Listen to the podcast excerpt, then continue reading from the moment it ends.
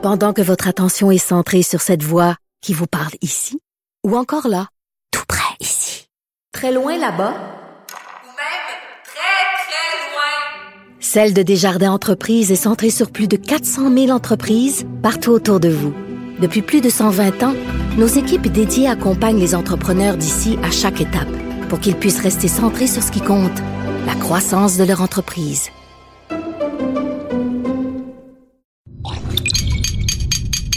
Cube Radio.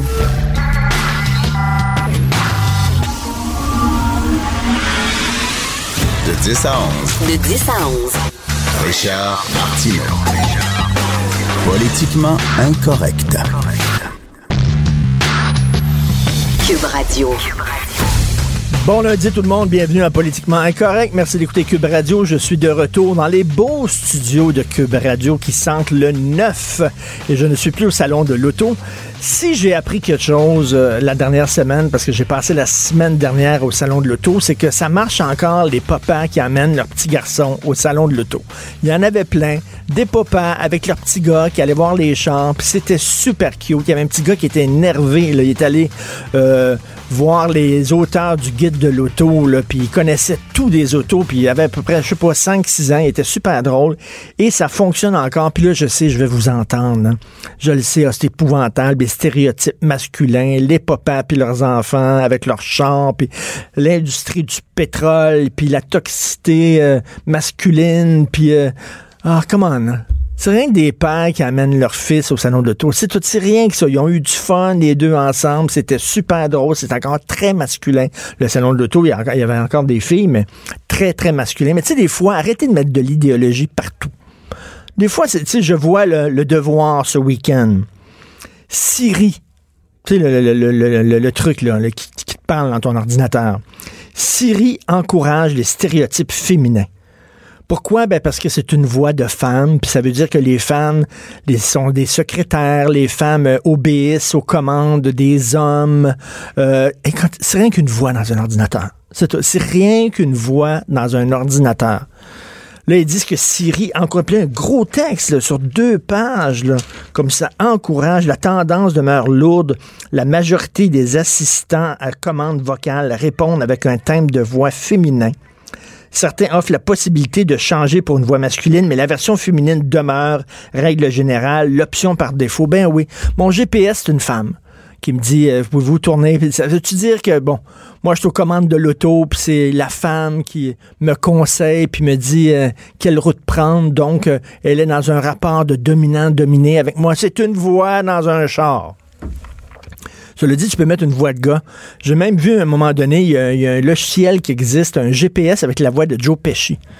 Est-ce que vous connaissez Joe Pesci, le gars qui était dans euh, le gars qui était dans puis ça, le, petit dans Goodfellas, ça a l'air qu'il te dit quand tu te trompes puis tu l'écoutes pas, ça a l'air qu'il te dit hey, tabarnak, je t'ai dit de tourner à droite, puis commence à te gueuler après. tu m'écoutes pas, cran. Hey you fuck, I told you to turn left. Ça, ça, ça devrait être assez rigolo. dans- Ben, regarde, c'est rien qu'une voix dans un ordinateur. faut arrêter de mettre de l'idéologie partout.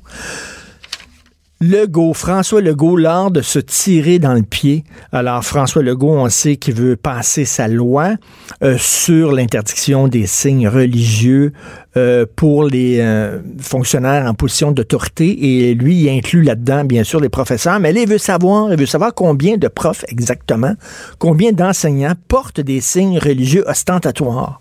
Et là, il veut qu'on commence à... Il veut une liste. Tu sais, là, dans telle école, il y en a combien, là? Dans telle école, il y en a combien? Puis dans telle autre école, il y en a combien? C'est quoi avec leur nom leur numéro de téléphone? Mo, écoute, quelle mauvaise décision.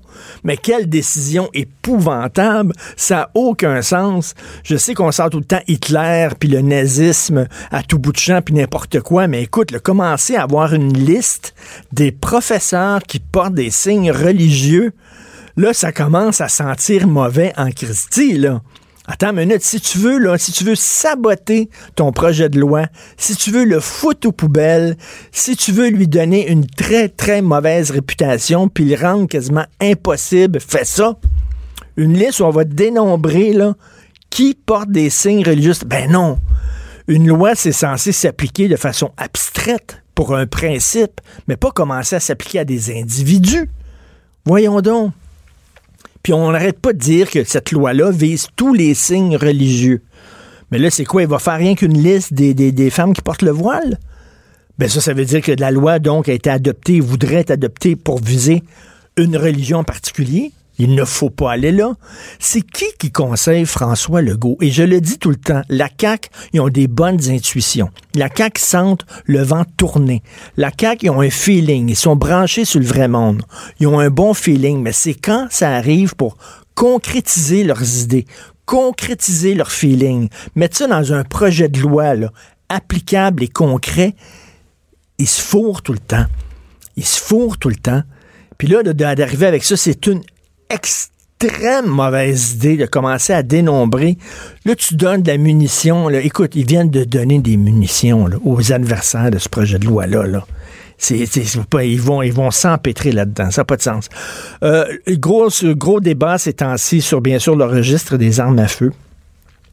Et il y avait la féministe Francine Pelletier, fondatrice de La Vie en Rose, qui était ce week-end à RDI et qui est partie sur une chire sur le registre des armes à feu puis les chasseurs en disant que finalement c'était une guerre entre les hommes et les femmes. C'est les femmes qui sont contre les armes à feu, puis on le voit, toute la gang qui sont pour un registre des armes à feu, puis un meilleur contrôle, c'est des femmes. Parce que les femmes, elles sont bonnes, les femmes sont généreuses, c'est dans leur gène.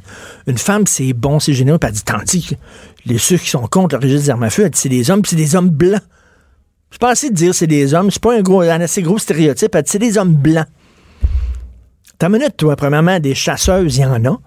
Il y a eu d'ailleurs un texte ce week-end comme quoi qu'il y a de plus en plus de femmes dans des pourvoiries, euh, à la chasse et tout ça. Il y en a des chasseuses. Puis il y a des chasseuses aussi qui veulent pas enregistrer. C'est ça, enfin. Puis des hommes blancs. Récemment, il y avait un texte, les Autochtones ne veulent pas, eux autres aussi, être visés euh, le registre des armes à feu. Ils veulent rien savoir. Ils veulent avoir un accommodement raisonnable. Ils veulent que ça touche tous les Québécois, sauf feu. Même eux sont pas là parce qu'ils chassent. Mais ils disent oui, mais nous autres, on a des droits ancestraux. C'est pas comme le reste des Québécois. Nous autres, je sais pas pourquoi on devrait enregistrer nos armes. Puis ils sont en discussion. Que c'est ça en faire une affaire d'hommes blancs comme des femmes? C'est bien imbécile. C'est bien réducteur. Il y a des gens qui sont pour le registre des armes à feu, puis il y a des gens qui sont contre. Ça n'a rien à voir avec la couleur de la peau, ça n'a rien à voir avec ton appartenance ethnique ou culturelle, puis ça n'a rien à voir avec ton sexe. Je ne sais pas ce que les hommes ont fait à Francine Pelletier, mais elle a un discours, lorsqu'elle parle des hommes, ça s'approche d'un discours haineux. Vraiment, un homme parlerait comme ça des femmes, et je sais même pas s'il pourrait être en onde. Mais là, de dire, ah, c'est les hommes. Ben oui, nous autres, on aime ça tuer des, des, des, petites bébêtes, là. On aime ça dire, ah, autres, là. Les gars, là. Ah, moi, je rêve d'avoir une grosse mitraillette puis tirer dans le toit, alors que les femmes sont là. Non, non, non, voyons donc. C'est complètement ridicule. Euh, sur ma page Facebook personnelle, j'ai mis l'extrait justement de Francine Pelletier à RDI qui, moi, me met extrêmement mal à l'aise. C'est un gros, gros, gros stéréotype. C'est n'importe quoi. Pourquoi nous avons des enquêtes du coroner si on les écoute pas? Euh, gros carambolage encore sur la 40 à l'anneau d'hier. Il y a 13 ans, exactement à la même maudite place, il y a eu le plus gros carambolage de l'histoire du Québec. 77 autos euh, accidentées, 33 blessés, deux morts, un homme de 41 ans et sa fille qui sont morts dans le carambolage. Il y a eu un gros, euh, une grosse enquête du coroner. Le coroner est arrivé en disant il faut planter des armes parce que c'est une plaine dans ce coin-là. Puis là, quand ça commence à souffler, la poudrerie, ça fait un mur blanc. Tu ne vois plus rien devant toi. Puis là, ça se rentre dedans les uns les autres. Il y a eu des morts. Fait qu'il a fait un gros, gros rapport. On n'a rien fait aucun suivi. 13 ans plus tard, super gros carambolage. Heureusement, des blessés légers. Heureusement, il n'y a pas une mort, mais il aurait pu en avoir. Et rappelez-vous, au mois de mai dernier, mai 2018, le bureau d'enquête du Journal de Montréal et du Journal de Québec avait analysé 1340 rapports du coroner page après page. Il avait fait c'est un, travail fastidieux, une Christie de grosse enquête du bureau d'enquête. Et euh, après ça, ils ont téléphoné, ils ont fait des appels pour voir s'il y a eu un suivi. Eh bien, plus de la moitié des enquêtes du coroner, il n'y avait eu aucun suivi. Les propositions n'avaient pas été appliquées. Et il y a même il y a même, euh, dans, le cas d'incendie, il y avait eu une, enquête du coroner sur un incendie, puis après ça, il y a eu d'autres incendies.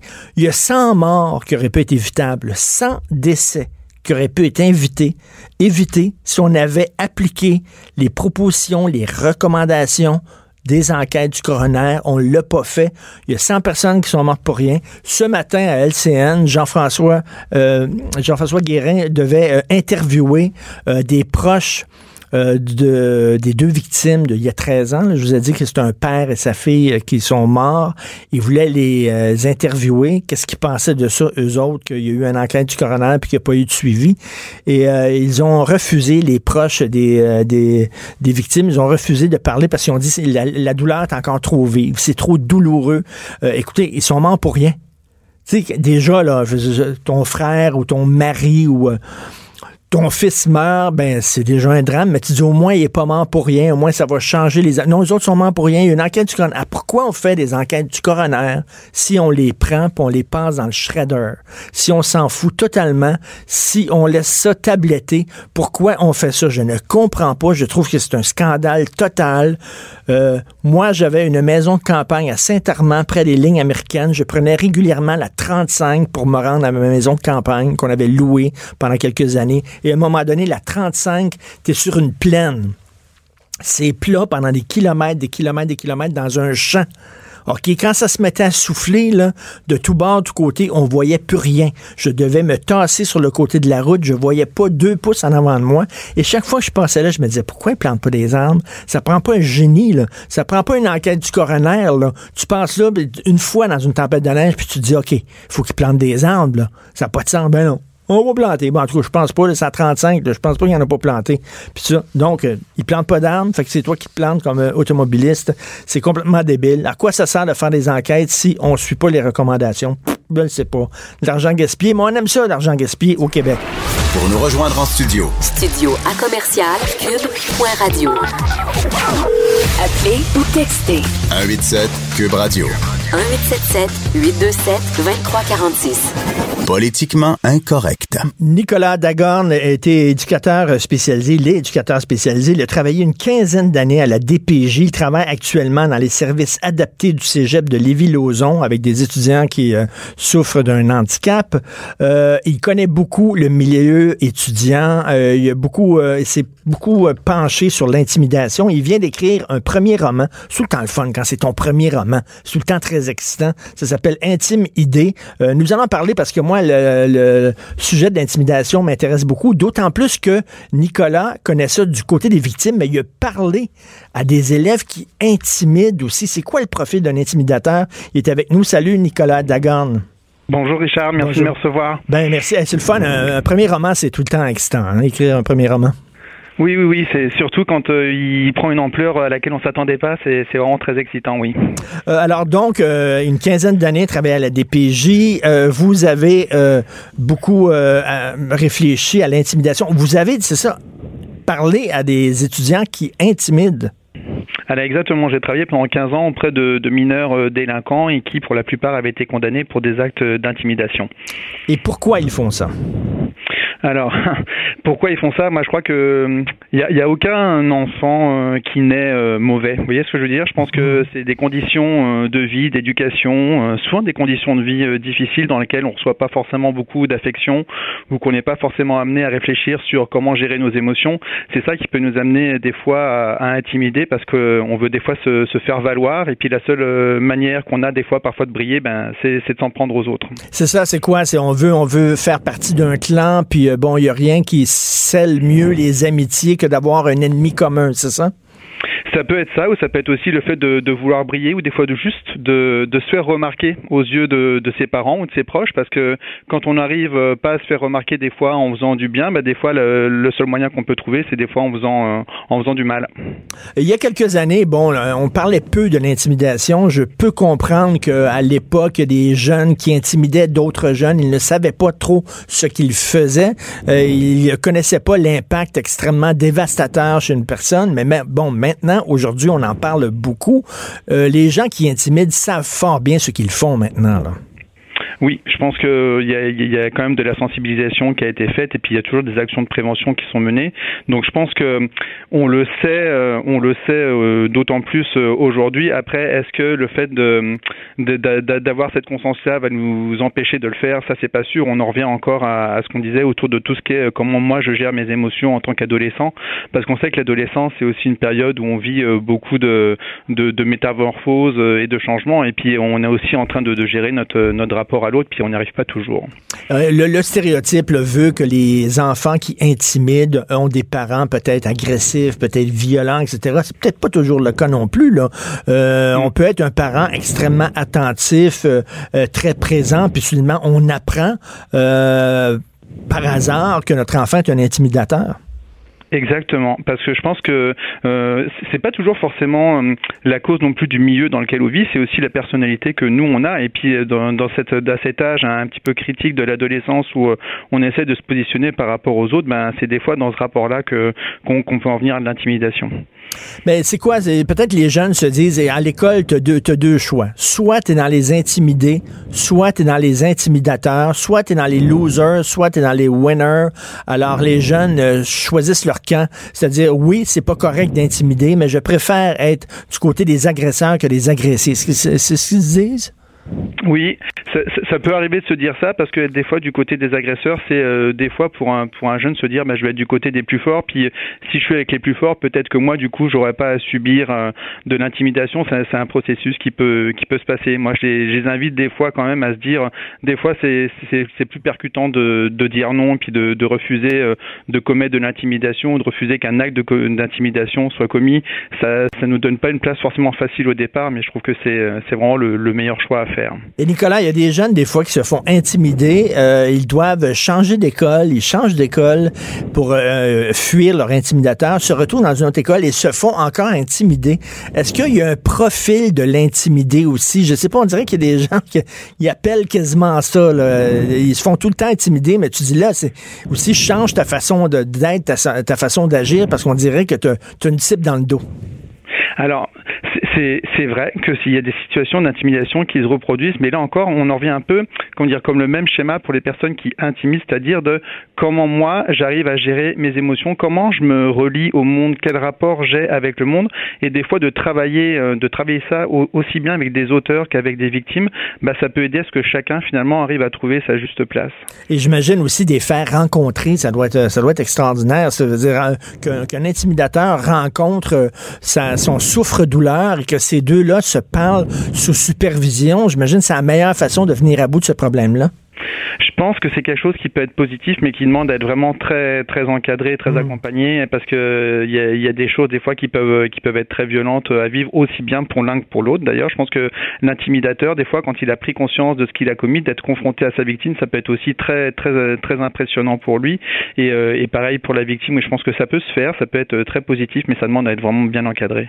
Évidemment, quand on est parent, euh, le drame, là, on veut pas que notre enfant soit intimidé, on veut pas que notre enfant soit le souffle-douleur. Moi, ça me briserait le cœur. Mais autre chose qui me briserait le cœur, c'est d'apprendre que mon enfant est du côté des intimidateurs. Ça, j'imagine que quand des parents sont approchés par la direction de l'école, euh, c'est certain que tu veux protéger ton enfant, tu le crois pas, tu dis voyons donc, ça n'a pas de sens. C'est un choc aussi pour les parents d'apprendre ça.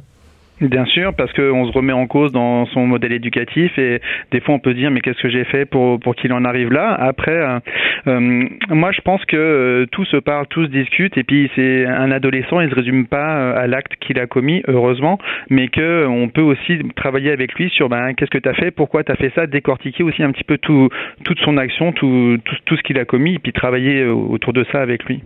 Mais malheureusement, souvent on lit dans le journal, on voit ça aussi à la télé, des victimes victimes d'intimidation qui, eux, doivent changer d'école. Et là, on se dit tout le temps, ben voyons, ils sont doublement pénalisés. Un, il a été intimidé. Et deux, il doit changer d'école et perdre ses amis, puis se refaire des amis, alors que, bon Dieu, c'est le problème, c'est l'intimidateur. On dirait que l'intimidé paye deux fois. Oui, c'est c'est malheureusement des fois la, la, solution qui est trouvée pour protéger la personne intimidée parce que des fois agir sur l'intimidateur c'est des choses qui sont qui sont très délicates aussi euh, on le voit dans, dans plein d'événements de l'actualité euh, d'ailleurs en ce moment sur Québec mais euh, c'est sûr que des fois c'est c'est une façon de protéger la victime et je suis entièrement d'accord sur le fait que ça ne devrait pas forcément être à la victime d'être d'être déplacée mais que le travail se fasse auprès de auprès de l'intimidateur. Bah oui parce que la victime est déjà intimidée et en plus elle est obligée de se réadapter à tout un environnement c'est oui. Bon, on dirait que l'administration des écoles ne veulent pas reconnaître le problème parce que bon, euh, évidemment, sais, ils veulent, euh, ils veulent pas montrer qu'ils sont une mauvaise école. Ils sont en compétition les uns les autres pour euh, essayer d'avoir une clientèle, donc ils protègent leur image. Est-ce que c'est de plus en plus difficile justement d'avoir, d'avoir l'aide des administrations d'écoles pour lutter contre l'intimidation? Je pense que c'est un sujet très compliqué pour eux aussi parce que c'est toujours très délicat. On est un petit peu entre l'enclume et le marteau et puis c'est difficile de, de, se positionner. Je pense que euh, faudrait qu'il puisse y avoir des actions pour bien accompagner bah, les directions d'école ou les administrations dans la gestion de, des phénomènes d'intimidation, aussi bien auprès des auteurs qu'auprès des victimes. Ouais, c'est sûr que c'est un. Et vous, votre, votre, roman Intimidé, est-ce que vous l'avez écrit justement? Parce qu'on sait que la littérature jeunesse, les romans jeunesse, ça, fonctionne bien au Québec. Ça, c'est on, on doit se, péter la bretelle. Je sais pas comment c'est en France, s'il y a autant de romans jeunesse en France qu'ici, euh, mais ici, c'est une industrie quand même qui va assez bien. Euh, est-ce que vous vouliez écrire ce roman-là justement pour, je sais pas, passer un message social auprès des jeunes? Passer un message. Et puis, avant tout, la première chose, la raison pour laquelle j'ai écrit ce roman, c'était pour euh, raconter une histoire et puis qu'elle soit lue, puis mmh. que, inciter des jeunes à lire. Après, c'est sûr qu'après, le, le, message, il est venu euh, indirectement parce que je suis tellement imprégné par le, le, métier que je fais que dans mon écriture, quand je me suis dit, tiens, faut que j'écrive autour du thème de la popularité, c'était le thème du concours que j'ai remporté, bah, je me suis dit, ben tiens, ça c'est forcément le champ de la DPJ, puis le champ, de, le champ du, du handicap, des services adaptés, c'est ceux qui sont apparus tout de suite. Parce que si le message est trop souligné, les jeunes n'aiment pas ça non plus. Les jeunes ne doivent pas lire un roman pour se faire faire la leçon, puis se faire faire la morale, de rien savoir de ça. Exactement, ça, ça, a été tout, euh, tout, tout le défi d'écrire ce roman, c'était de me mettre dans, dans, la peau de personnages témoins, donc ceux qui étaient ni auteurs ni victimes, mais ceux qui étaient témoins, ça a permis justement de faire ce petit pas de côté et puis de voir aussi un petit peu quand on est témoin, comment on les vit, les situations d'intimidation, on voit ce qui se passe, on voit qui les commet, on voit qui en souffre, comment nous on agit, ce, ce petit pas de décalage, ça m'a permis de, de donner une, une, meilleure, euh, une meilleure impulsion à mes, à mes personnages. Et qu'est-ce que vous pensez des parents qui demandent à leurs enfants de suivre des cours d'autodéfense? Des enfants intimidés en disant, écoute, si quelqu'un t'intimide, il faut que tu te défendes, donc on va te donner des outils, euh, prends des cours d'autodéfense, vous en pensez quoi? Alors, ça peut être intéressant au mm. sens où si ça peut permettre à, la jeune, euh, aux jeunes, euh, aux jeunes qui est intimidé de prendre confiance en lui, de, de gagner de la confiance en lui, ça peut être quelque chose qui est très positif. Après, je reviens encore sur ce qu'on disait sur le comment je gère mes émotions, comment je gère mon lien à l'autre, mais surtout d'être accompagné aussi par des personnes qui vont pouvoir l'aider à se situer puis à faire face à des situations euh, difficiles parce que ce qu'on vit à l'école, il y a des situations difficiles comme ça qu'on peut revivre aussi en tant qu'adulte et puis c'est important de s'y préparer très tôt. Tout à fait. Euh, en terminant, vous avez travaillé 15 ans à la DPJ. Est-ce que c'est frustrant de travailler à la DPJ? Est-ce que vous dites, est-ce que vous êtes dit, qu'est-ce que, c'est quoi la conclusion, le bilan que vous faites de votre passage à la DPJ? Parce qu'il y a beaucoup, il y a beaucoup de gens qui critiquent la DPJ. Vous en pensez quoi? Ah, c'est absolument pas frustrant. C'était une superbe expérience pour moi. Je, je l'ai quitté parce que j'avais envie de voler vers d'autres d'autres cieux. Mais non, non, c'était une, une, expérience vraiment euh, très intéressante pour moi. Il n'y a rien de frustrant. On travaille justement avec des jeunes, puis ça nous apprend nous aussi en tant qu'être humain à retirer les étiquettes que certains peuvent avoir dans le dos. Et puis on voit qu'un jeune qui est placé en DPJ, ben c'est c'est un jeune tout simplement, peu importe ce qu'il a commis. Puis on est là pour l'aider, l'accompagner, puis à évoluer, puis à devenir un adulte responsable. Non, c'est un métier très gratifiant. J'incite tous ceux qui hésitent à venir travailler à la DPJ, allez-y c'est un super métier, on s'épanouit énormément. Alors, Nicolas, votre roman s'appelle Intime Idée. C'est chez quel éditeur? C'est chez Hugo Newway. OK, et c'est disponible présentement là, dans les librairies? C'est disponible dans toutes les librairies et sur les, les stores de vente en ligne. Ben écoutez, euh, bonne euh, bonne chance avec euh, votre votre premier roman, donc Intime Idée de Nicolas Dargon. Merci beaucoup. Politiquement incorrect. Joignez-vous à la discussion. Appelez ou textez. 187 Cube Radio. 1877 827 2346. Tous les lundis, nous parlons à Jérôme Blanchet-Gravel, qui est toujours au Mexique. Salut Jérôme. Salut Richard, ça va? Très bien. Écoute, euh, euh, je parlais avec des amis euh, vendredi, puis ils me disaient, tu sais, les Canadiens chialent beaucoup contre le mur que Donald Trump veut construire, mais il dit, nous autres, on en a un mur, ça s'appelle les États-Unis. C'est notre Oui. mur qui nous protège de l'Amérique du Sud. Mais c'est un- c'est une blague, mais, mais c'est vrai, parce que si on n'avait pas ce buffer-là, là, si on était collé directement au Mexique, là, puis je pense qu'on aurait peut-être des réflexes aussi de dire, hein, on en voudrait mais- c'est- drôle que tu en parles. Samedi soir, je soupais avec, euh, avec une journaliste euh, de Mexico, une Mexicaine, en fait une Hondurienne, euh, qui est allée sur le terrain, tout ça, voir la, la crise migratoire. Et c'est exactement ce que je lui disais. Je lui disais euh, que si le Canada avait comme frontière le Mexique, probablement que le Canada euh, serait dans une très mauvaise posture. C'est-à-dire que le Canada pourrait jamais se permettre d'avoir une frontière avec un pays où il y a 40 000 meurtres par année. Il faut quand même le, le rappeler. Là. Euh, donc, un pays, le Mexique, c'est 130 millions de personnes à peu près. Le Canada, c'est 35. Euh, donc, euh, non, non, le mur, effectivement, euh, c'est les États-Unis. C'est un empire en dessous de nous autres. Là. Ben c'est ça, c'est notre buffer, c'est notre mur qui nous protège de ça. Écoute, euh, on va parler de Nadia El Mabrouk qui devait prononcer une conférence sur la laïcité dans le cadre du colloque des 100 ans de l'Alliance des professeurs de Montréal. Finalement, Ben oui. c'est ce qui est arrivé, on l'a tassé. Toi, tu connais bien le milieu euh, des universités, le milieu des intellectuels et tout ça. Euh, Est-ce que ça te surprend, cette histoire-là? Ça me surprend pas du tout. Euh, effectivement, pour connaître un peu le milieu, j'ai étudié longtemps à l'université et, et ça me désole. Je pense qu'il est grand temps, sérieusement, au Québec. Je pense que ça pourrait même être un chantier euh, de la CAC. Il faut initier une réflexion majeure, euh, Richard, sur la liberté d'expression à l'université et en particulier euh, dans les sciences sociales. C'est urgent. Là. Euh, Ford, d'ailleurs, donc Ford, le premier ministre Oui. conservateur de l'Ontario, avait déjà dit, averti les universités que si elles ne respectaient pas davantage la liberté d'expression, que leur financement allait être euh, révisé. Euh, Andrew Scheer s'était déjà prononcé en faveur de cette idée-là. Andrew, Andrew Scheer, le chef du Parti conservateur du Canada. Euh, je pense que François Legault devrait initier quelque chose, peut-être pas jusqu'à un moratoire, là, mais, mais c'est triste, c'est désolant euh, de voir une institution aussi noble et importante que l'université sombrer euh, dans la pensée unique. Euh, depuis 5-6 ans, c'est catastrophique. là. Mais là, on parle d'un syndicat de professeurs, donc les membres ont voté, puis ont voté pour annuler cette, cette conférence-là. Et là, Nadia El Mabrouk, là, c'est pas une militante crinquée, là, c'est pas, là, elle appartient pas à un groupe d'extrême droite, là, c'est une intellectuelle posée, euh, lettrée, qui, elle est pas là pour convertir les gens à sa vision des choses, elle est là pour dire, regardez, voici ce que je pense, voici euh, ce, que, ce que certains intellectuels disent sur la laïcité. Maintenant, bon, c'est pour faire avancer la discussion, mais même ça, on veut même pas l'entendre. Incroyable. Non, c'est la logique du safe space, là, donc euh, un endroit clos, isolé, où euh, il n'y a aucune idée finalement divergente là, qui, qui peut euh, être exprimée. Effectivement, est-ce qu'il y a quelqu'un d'assez bête là, ou d'assez mal informé au Québec euh, ou dans ces cercles-là pour croire que Mme Mabrouk euh, est d'extrême droite? Euh, ça, ça frise le ridicule.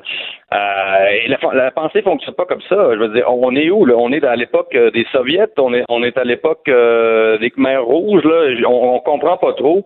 Euh, mais c'est très symptomatique. Comme euh, tu me poses la question, non, je suis pas surpris. Euh, ça fait 5-6 ans que c'est comme ça. À l'université, ils entretiennent ce, ce genre de, de culture-là.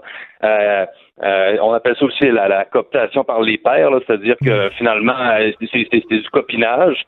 Et systématiquement, toutes les personnes qui ont des idées différentes euh, sont écartées euh, de la discussion. Ça m'est arrivé personnellement dans mon parcours Ah oui? euh, universitaire. Ah oui, tout à fait. J'ai j'ai senti, moi, très tôt à l'université, euh, qu'il y avait euh, une chape de plomb, euh, qu'il y avait des limites qu'on ne pouvait pas franchir, pas parce qu'on avait des propos extrémistes, pas du tout, mais parce que, euh, par exemple, l'islam, on peut pas parler de ça à l'université. Ça, c'est sûr. Là. C'est euh, aussi vous, vous pouvez en parler, Richard, mais euh, parlez-en bien et dites que c'est une grande religion d'amour universel, mais dites surtout pas que l'islamisme est un problème dans les sociétés euh, démocratiques. Là. Mais- ça, c'est impossible. là. Euh, Ce qui me désole euh, de l'affaire de l'Alliance des professeurs, c'est que je reviens là-dessus, c'est un syndicat de profs. Donc, euh, ça, c'est- c'est les, c'est les profs qui enseignent à nos enfants. T'imagines Ouais. l'exemple, le message qu'ils lancent à nos enfants, c'est-à-dire que si il y a des gens euh, qui ne pensent pas comme, comme vous, au lieu de discuter avec ces gens-là, ben réduisez-les au silence. C'est ça le message qu'on envoie aux jeunes.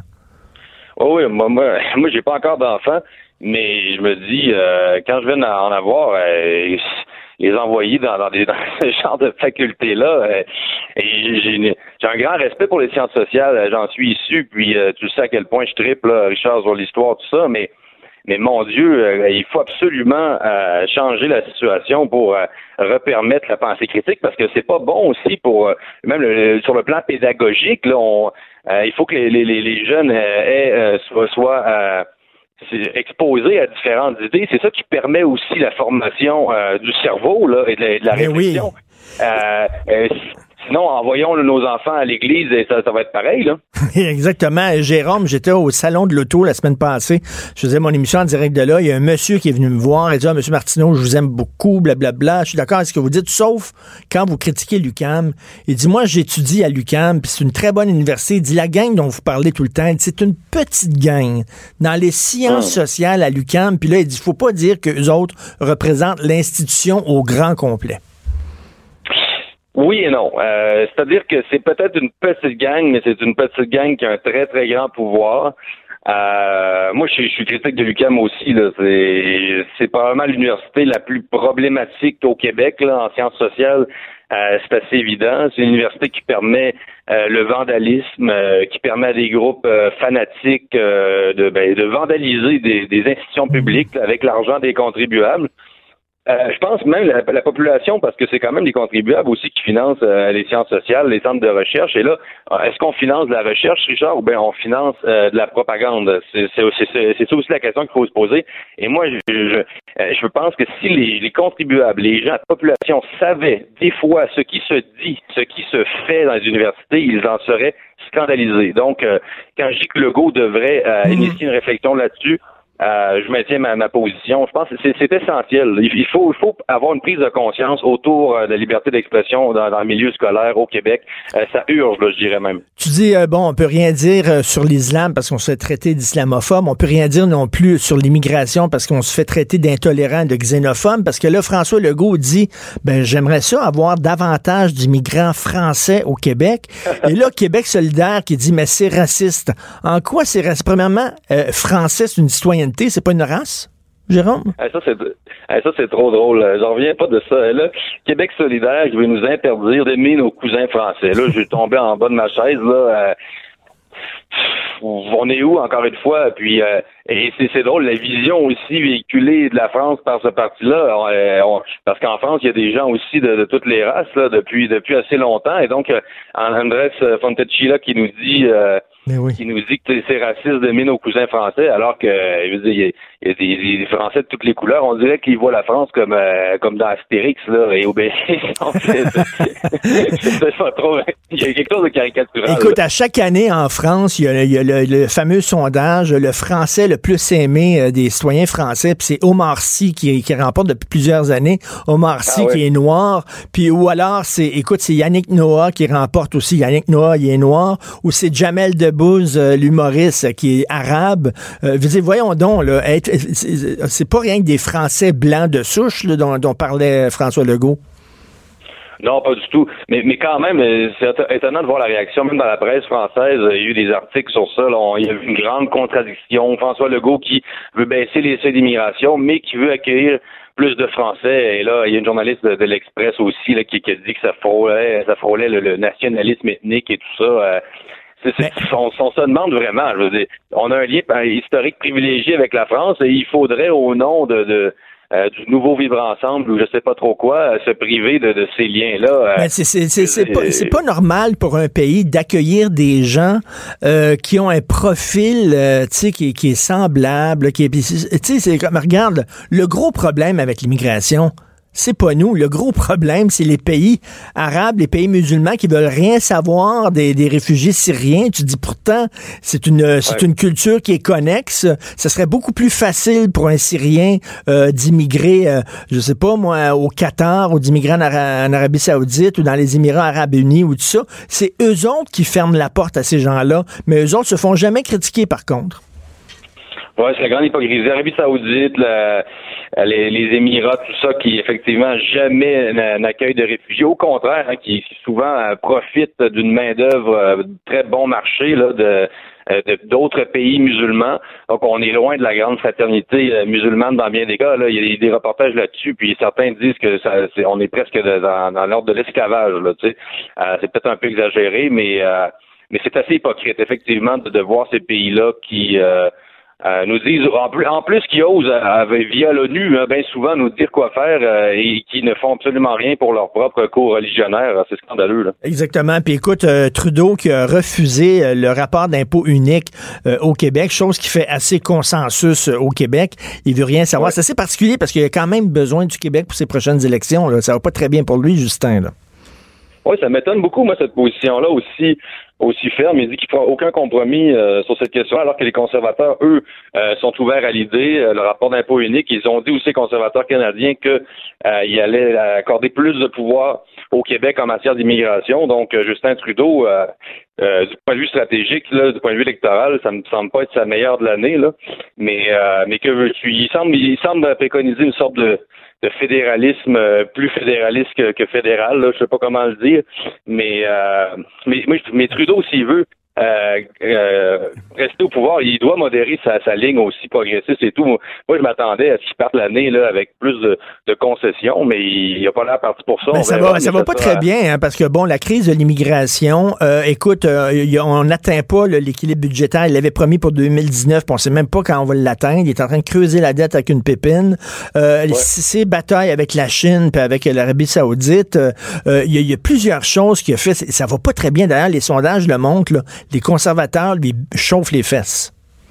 Oui, puis Scheer, on pourrait pas dire, Richard, que c'est un personnage très charismatique. Flamboyant, non. non, pas en tout. Alors, si Scheer est capable de chauffer les fesses, t'imagines? Non, non, c'est ça. Et puis le, naufrage diplomatique aussi du Canada, genre Justin Trudeau qui euh, véhicule une grande image d'ouverture sur le monde mais dans les faits, euh, le monde se referme sur le Canada. C'est ça la vérité. Donc, euh, Trudeau peut bien se dire, regardez, je suis ouvert sur le monde, euh, mais ce serait bien euh, que, que, dans le concret aussi, on, on puisse conserver des, euh, des, bonnes relations avec les grandes puissances mondiales. Qu'on les aime ou qu'on les aime pas, les grandes puissances mondiales, c'est des pays avec lesquels il va falloir qu'on fasse affaire un jour ou l'autre. je me demande aussi, la communauté chinoise de Vancouver, qu'est-ce qu'elle pense aussi de, la relation, de la nouvelle relation du Canada avec la Chine? Ça doit pas être une bonne nouvelle pour elle. Là. Écoute, puis la, Chine, la Chine sont très contents. Ils veulent montrer là, que c'est eux autres les, les, rois de la planète. Là. Puis là, regarde, le Canada, les autres, le Canada Canada, se battre contre le Canada, c'est comme te battre avec le petit gringalet à lunettes là, à l'école, en cours d'école, une petite pichenote, puis il est à terre. Là. Fait que là, on donne, tu sais, le, puis la Chine sait que le Canada pourra pas répliquer, peut pas lui faire mal. Fait que la Chine a un fun noir avec nous autres, s'amuse avec nous autres comme un chat avec une petite souris. Bref, euh, c'est des grosses gaffes de la part de Justin Trudeau. Merci beaucoup, euh, Jérôme. Martineau, franchement, même avec les cheveux gris, il reste un animateur très coloré. De 10 à 11. Politiquement incorrect. Cube Radio. De 1948 à 1964, les gouvernements américains et canadiens ont financé des expériences dans le but de trouver un moyen de contrôler le cerveau humain. Plusieurs de ces expériences-là ont été effectuées à Montréal. Euh, comme je le disais tantôt, on injectait entre autres du LSD, un puissant psychotrope, euh, dans les veines de certaines femmes avec des décharges électriques qui étaient fréquentes. Et là, il y a des victimes de ces tests qui euh, se sont déroulés à Montréal dans les années 60 qui veulent aujourd'hui un recours collectif. On peut les comprendre contre la CIA. On en parle avec le meilleur compteur du Québec, Normand Lester. Salut, Normand. Salut. Hey, moi, Normand, pendant des années, là, je j'entendais ça, ces histoires-là. J'étais sûr que c'était une théorie du complot. J'étais sûr que c'était des histoires, des légendes urbaines, que c'était farfelu. Voyons, dont la CIA qui mène des expériences de LSD à Montréal. Ben, c'est vrai. Incroyable. Ben, ça a été révélé pour la première fois dans une commission d'enquête sénatoriale américaine, la commission Church, dans les années 70, là, qui, après le Watergate, enquêtait sur les abus commis par la CIA. Et donc, on a découvert ce projet-là qui s'appelait MK Ultra et qui visait donc à faire des expériences secrètes sur des êtres humains, souvent à leur insu, pour essayer de développer des techniques pour contrôler leur cerveau, pour contrôler leur volonté. Euh, les Américains, il y a eu des Américains capturés au début des années 50 durant la guerre de Corée qui auraient été soumis au lavage de cerveau lorsqu'ils étaient prisonniers euh, des Chinois et des Nord-Coréens. Normal là, les amateurs de cinéma, il y a un film là-dessus qui s'appelle The, Manchurian, Candidate, qui est excellent avec. Euh, oui, un excellent film de 1962. Oui. Il y a eu un remake en 2004, mais il n'est pas aussi bon. Mais je vous encourage d'aller voir euh, celui de 1962 qui est disponible, ou sinon vous regardez celui de 1960, de, de, de 2004. Donc c'est à partir de ça que les Américains décident d'essayer de, développer eux aussi une technique semblable. Mais c'est absolument terrible parce que c'était, bien sûr, les Américains ont dénoncé ça en, comme étant un crime de guerre, un crime contre l'humanité, et eux-mêmes, secrètement, ben la CIA, qui, qui l'a fait en collaboration avec l'armée américaine, justement, parce que la commission Church a découvert que euh, le laboratoire de recherche biologique de l'armée américaine à Fort Detrick au Maryland collaborait étroitement avec euh, la, la, CIA dans ces expériences-là qui se sont déroulées au Allen Memorial Institute de euh, l'hôpital Victoria. Et ça, ça dépendait de l'université McGill. Donc, il y avait un docteur, le docteur Cameron, qui a reçu des subventions hmm. euh, à ce sujet-là. Mais euh, euh, je ne sais pas si vous le savez, mais l'affaire là et l'aspect canadien et l'aspect montréalais de l'affaire avait été a été révélé pour la première fois par l'émission d'enquête de Fifth State de la CBC. Ils ont sorti ça en, en 80. Mais j'ai été un peu surpris ce matin en lisant la manchette du, euh, du Journal de Montréal euh, que tout à coup l'affaire était relancée parce que déjà euh, en 1998, la CIA a accepté de payer à certains patients un règlement à l'amiable de 750 000 dollars US. Hein, puis l'affaire était devant les, tribunaux depuis des années, puis la CIA a décidé de régler ça euh, euh, discrètement. Et euh, en 1992 déjà, le gouvernement canadien lui-même a accepté de payer des indemnités de 100 000 dollars canadiens à certaines victimes de Cameron. Et en échange, les victimes ont dû renoncer à leur droit de poursuivre le gouvernement ou l'hôpital Royal Victoria euh, donc, euh, je présume qu'il va y avoir, euh, ça risque d'être la même chose, mais là, bien sûr, on est 21 ans plus tard. ce, qui est, ce, qui est, hallucinant là-dedans, c'est que le gouvernement canadien le savait, l'hôpital, j'imagine, le savait, ce médecin-là qui était fortement subventionné le savait. Il y a beaucoup de gens qui, puis, mais sauf les patients, eux, allaient à l'hôpital pour toutes sortes d'autres raisons, et là, on les injectait avec du LSD à leur insu. C'est hallucinant comme histoire. Non, mais ce qui est, ce qui est terrible, c'est que, comme vous savez, les Américains aussi, les Canadiens, on dénonce des choses comme ça lorsque ça se passe et que c'est le fait de pays étrangers et qu'on a traîné avec raison des criminels de guerre nazis au, tribunal de Nuremberg parce qu'ils se sont euh, adonnés à des expériences comme ça sur des mmh. êtres mmh. humains sans défense, sans leur consentement et les Américains, à plusieurs reprises, je dois le souligner, après la Deuxième Guerre mondiale, les États-Unis ont fait exactement la même chose. Et d'ailleurs, il y a une opération, et vous pouvez mettre ça sur Internet, mettez opération Paperclip.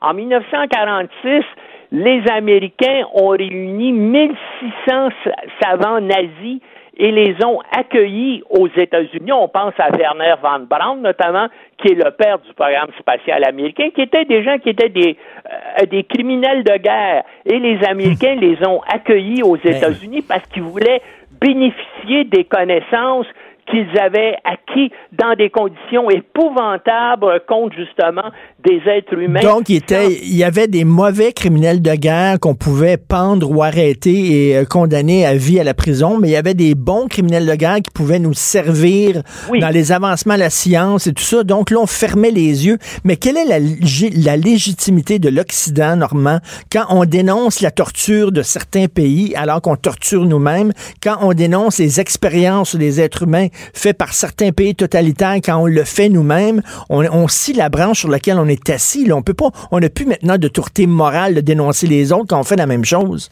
Ben, écoutez, euh, euh, les Américains ont aussi fait venir et ont accordé l'immunité aux plus grands criminels de guerre japonais de la Deuxième Guerre mondiale, parce que l'infamie des États-Unis, là, non, c'est pas limité à l'Allemagne nazie. Hmm. En 1947, le commandant suprême américain au Japon, le général MacArthur, a garanti l'immunité euh, contre toute poursuite au général Shiro Ishii, qui a commis les pires crimes de guerre qui ont entraîné, qui ont entraîné la mort de centaines de milliers d'Asiatiques durant la Deuxième Guerre mondiale parce qu'on les euh, soumettait, là, euh, des prisonniers cobayes ont été soumis à des vivisections sans anesthésie, ben, ont été infectés avec du virus de la peste, ben, voyons, du choléra, parce que le Japon envisageait d'utiliser ces maladies-là comme armes bactériologiques et tentait d'en mesurer l'efficacité.